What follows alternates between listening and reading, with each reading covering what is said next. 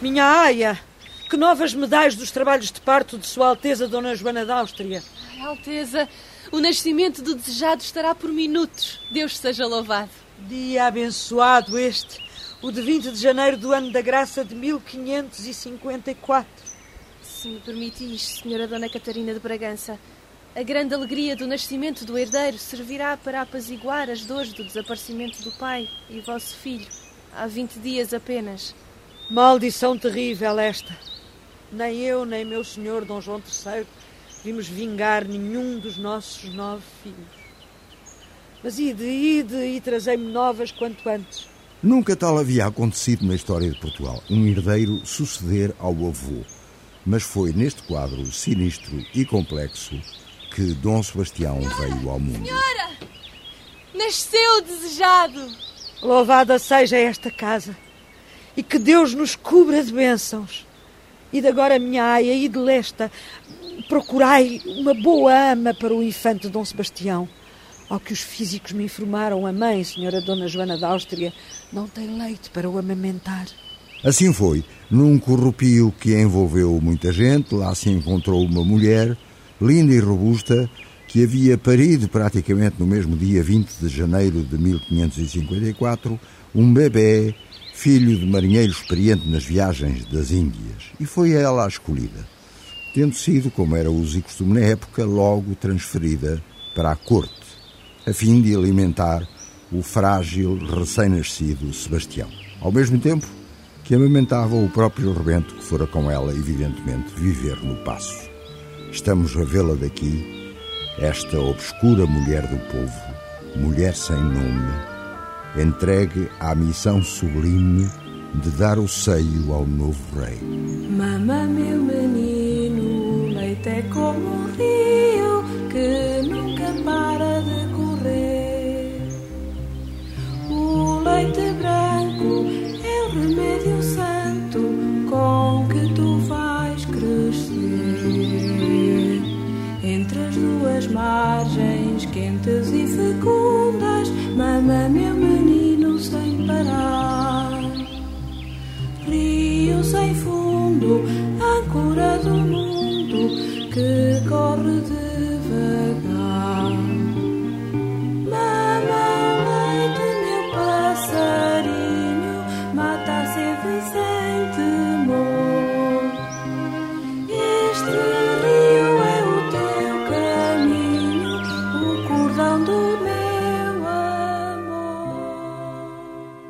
O tempo foi passando e, para dizer a verdade, Dom Sebastião cresceu num quadro político-diplomático muito tortuoso. O rei e avô, Dom João III, não deixara testamento, apenas umas vagas notas que entregou à mulher, Catarina da Áustria.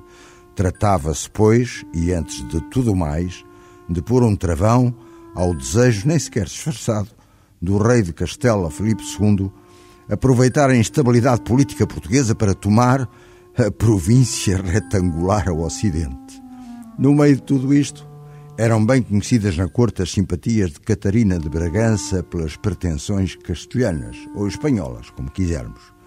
Ouçamo-la num dos diversos conselhos de Estado que convocou para decidir da regência, enquanto Dom Sebastião não passava de uma criança que ainda só gatinhava. Tinha três anos, quando lhe morreu o avô João III.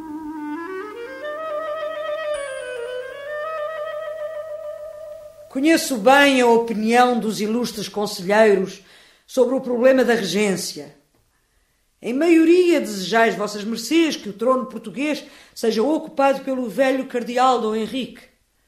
Mas porque o não deixais tranquilamente em Évora, a tratar da universidade que ajudou a fundar.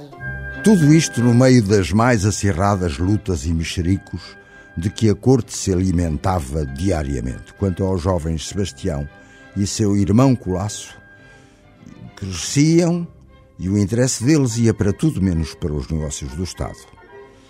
Comentavam-se na corte certas partidas que rapazolas, já meninos, tinham por costume pregar a figuras de prestígio. Meu irmão Colasso, vedes aquele ali? Parece que leva a cabeça nas nuvens. Mas, majestade, meu irmão Colasso, aquele ali é Bernardinho Ribeiro, o dos versos. Vinde, vamos puxar-lhe pela veste branca. Ah, seus trastes! Se não fosseis vós, majestade, eu vos diria. Mas que falta de respeito. Aos dois garotos só interessavam caçadas, missas e novenas. Eram ambos muito religiosos. Contam os cronistas que Dom Sebastião arvorava até uma atitude mística que muito tempo depois lhe seria fatal.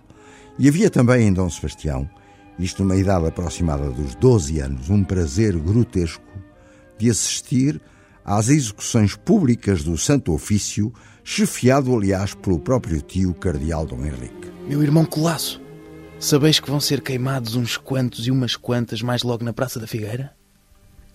Não se me afigura, majestade e meu irmão Colasso. Não se me afigura. Vinde, vinde. Vinde ver aqueles infiéis a arder. Faz bem à alma. Aproximava-se a idade que fora determinada informalmente por Dom João III para que o neto Dom Sebastião tomasse o trono.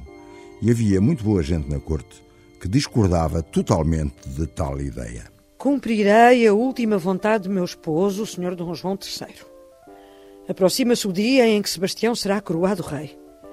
Já basta de regência do cardeal Dom Henrique. Que pensais disto, Bernardino Ribeiro? Penso, Alteza, que a prudência aconselharia. Ah, a prudência, a prudência. Sabeis que o meu neto Sebastião concluiu com muito grande brilho a educação que lhe foi ministrada pelo mestre Pedro Nunes. Não duvido. Todavia, é ainda tão jovem o nosso futuro rei. Falta referir por agora que, quanto ao convívio de Dom Sebastião com fidalgas, da corte ou não, embora fosse coisa normal na idade dele e nos usos do tempo, prestes a chegar aos 14 anos, não se lhe conheciam amores. O que se dizia, bem pelo contrário, é que todas as jovens damas do reino o deixavam indiferente, enquanto as ditas, ao vê-lo, logo se perdiam de amores por ele. Um sinal quase escondido que marca a biografia do desejado.